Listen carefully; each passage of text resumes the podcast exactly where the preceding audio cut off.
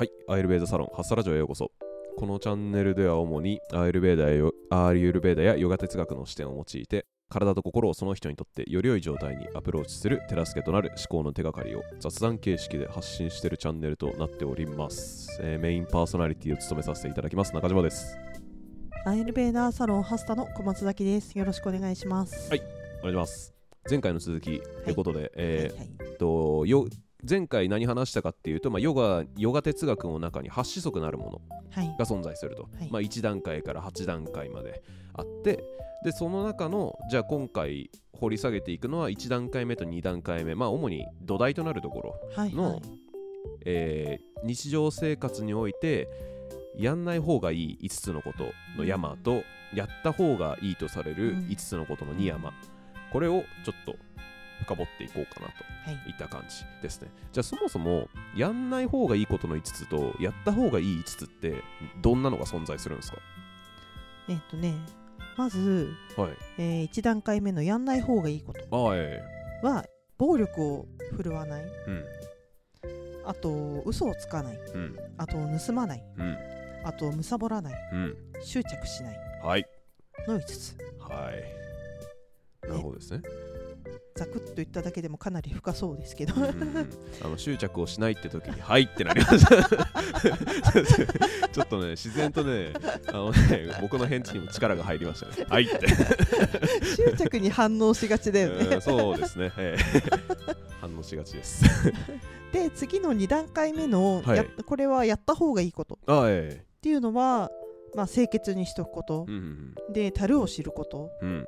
であと苦行。うんあと精神の鍛錬。うん。あと奉仕。うん。ってことですね、はい。この5つは、まあ、2段階目の二山って言われるところでやった方がいいよって言われること、まあこのね山二山も、まあ、それぞれ結構多分人によって解釈とかも違うとはそうそううん。思うんで、まあね。私たちがその日々実践した中で感じたことというかやってることとか気づいたことっていう感じになりますけどね。うんうんうんうんまあ本当なんだろうね。今聞いたその今聞いた中でやっぱ自分への暴力だったりとか、あとは盗まないか、うんうんうん。うん盗まない？嘘をつかない。あそう。あと嘘をつかない。本当ここら辺はやっぱどうしてもね、うん。やっぱ自然とやってしまいがちっていうか、んん。やったそのやってることにすら気づけていないみたいなああうんうん。感覚の人多分多いと思いますよ。うんうん。僕もそうですもん。そうだったしやっぱその暴力っていうとやっぱねその物理的な暴力っていうのをやっぱイメージしがちだからやっぱそれだけじゃないんですよって話ね、ううん。んなんでしょうね。なんか前ね前のその放送でちょろっと話していた話だとその小松崎さんのが自分にその暴力になってしまっていたこととしてその出された料理をああそうそうそうそう。なんか全部食べきるうんとかいっぱいい食べることによって相手が喜ぶからそれを相手を喜ばせたい気持ちでやってたんだけどでもそれは自分の消化力を上回った食事量になってたから、うん。それは暴力だよねって言ってましたもんね、うん。前。それもそうだしあとはまあ嘘をつかないもそうですよね。うん。嘘をつかないこれは自分に正直になるって まあ簡単に言っちゃえばうん。そういうことですもんね。眠くなっうんたら寝るし、あとはちょっとなんか疲労感っていうかね。うん。例えば頭ぼーっとするとかその集中でき集中力が落ちてきてるとか感じたらそのやめて休んであげるとか。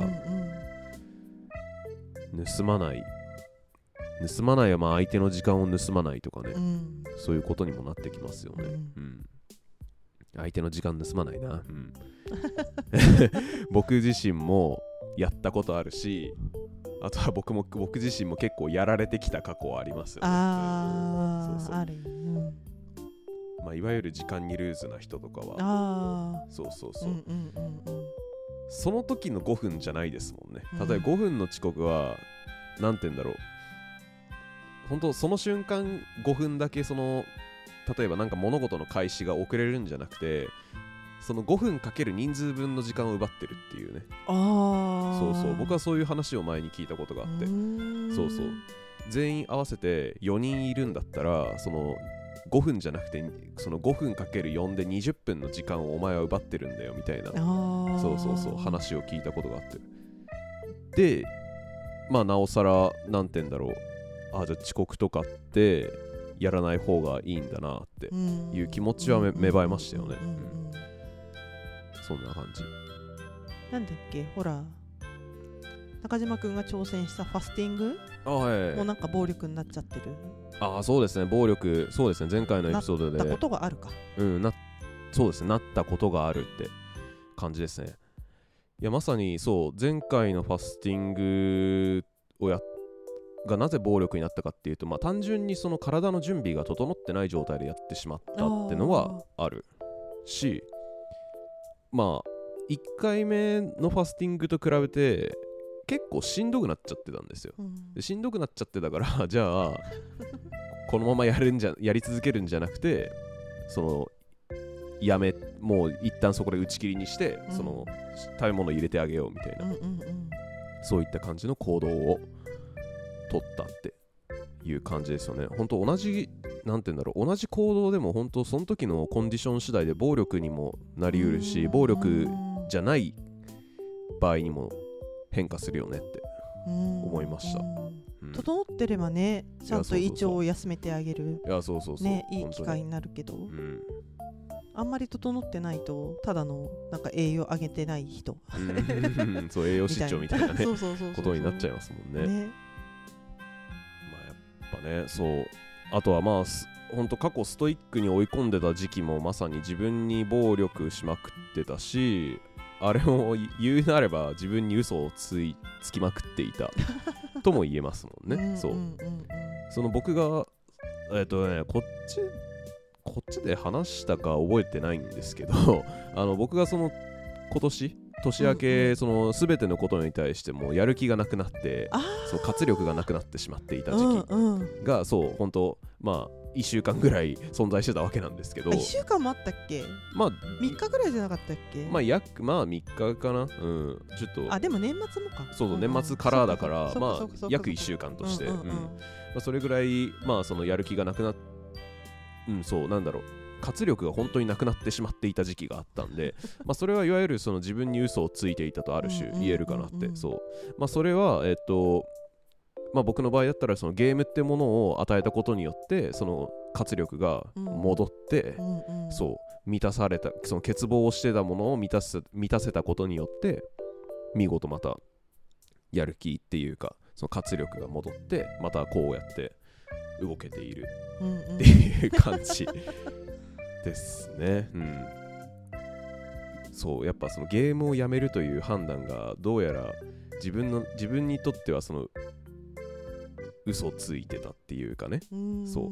自分のことを騙してゲームを自分から遠ざけることによってやるべきことと強制的に向かわせるみたいな。そうそうそう。それが多分爆発したんでしょうね そういうことだと結局それがだから楽しみを奪っちゃった。ああはいはいはいはいはい。盗んでんだ。うん。ああそういうこと。うん。自分で 自分で盗自分で自分のことを盗んでいたんだなって。あへえなんか今解決した。そうそうそう。へえとか言ってますけどね。そうそうそう。意外とねそれって結構嘘ついたりっていうと、うん、そのまあ嘘って自分がやりたいことから目を背けるっていうのもあるしあと気が進まないなんか約束を OK してみたりとか。対人ね他人とってなるとまた難しい側面もあるよね。まあ確かにそうっすね、ね、自分がこれやるっていうだけだとなんかまた調整しやすいっていうかだけどなんか対相手っていると、うん、やっぱりなんか相手に悪いかなとか、嫌われたくないかなとか誘、うん。また誘ってほしいなとか思ったりすると、うん、割と嘘つきがちだったり。まあそうっすね、ね、確かに。本当。まあ、自分にねその自分への暴力とか嘘をつくとかの線引きって本当難しいなとは思うんですけど、まあ、その線引き云々に関してはその前回のねエピソードでその自分に優しくするとは何かっていう話。で、えーとまあ、僕がもうひたすら話したので えとそちらを聞いていただければそのそそちらの僕からの視点と小松崎さんからの視点を、まあ、それぞれ聞いていただければまああのなんて言うんだ。やっぱその自分に優しくするだったりとか自分に嘘をつかないとか、えー、自分への暴力をしないっていうのは、まあ、優しくするっていう反面、まあ、怠けるだったりとかその嫌なこととか苦しいことから逃げているだけじゃねえかみたいなね、そういうふうにも捉えられ捉えられがちっていうか捉えられる側面もあると、まあ、そういう側面もあるんだけどなんていうかなまあ、そのように、えーと、優しくした上でも成長は見込めますよって、うん、まあ、どこどこまでを線引きするか。もう線なんてねもうなんか今僕その線引きとか言ってるけど、うん、この線っていうのは固定化できないからねって、そう、もうほんとその日によってその基準値っていうかノルマみたいな線は本当、うんうん、そうノルマをね本当固定なものとして捉えない、うん、稼働するものだと。流動的に動くものだとノルマも生き物だみたいなね。ノルマって生きてる、うん、そうそうそう。生きてるからこそ多分動いてるんだと思いますよこうやって、うん、僕たちと一緒に生きてるから そう。今日は、えー、例えば何て言うんだ。例えばその本読むだったら一章めちゃ一章丸々読めたっていう日もあれば見開き1ページはーってなっちゃう日も あるわけじゃないですか。そう。だからまあ本当なんて言うんだろう。固定化させない。固定化させないでそのノルマったりその線引きを流動化流動化だったり流動的なものだと認めてあげる。そういった視点もあると、より楽になるんじゃないかなって思いました、はい。じゃあちょっと今回は、えー、主にややんない方がいいこととやった方がいいことで僕たちが日常で実際実践した実践して得られたなんか見解みたいなのをちょっと話した、そういった内容でございました、はい、ありがとうございました。ありがとうございました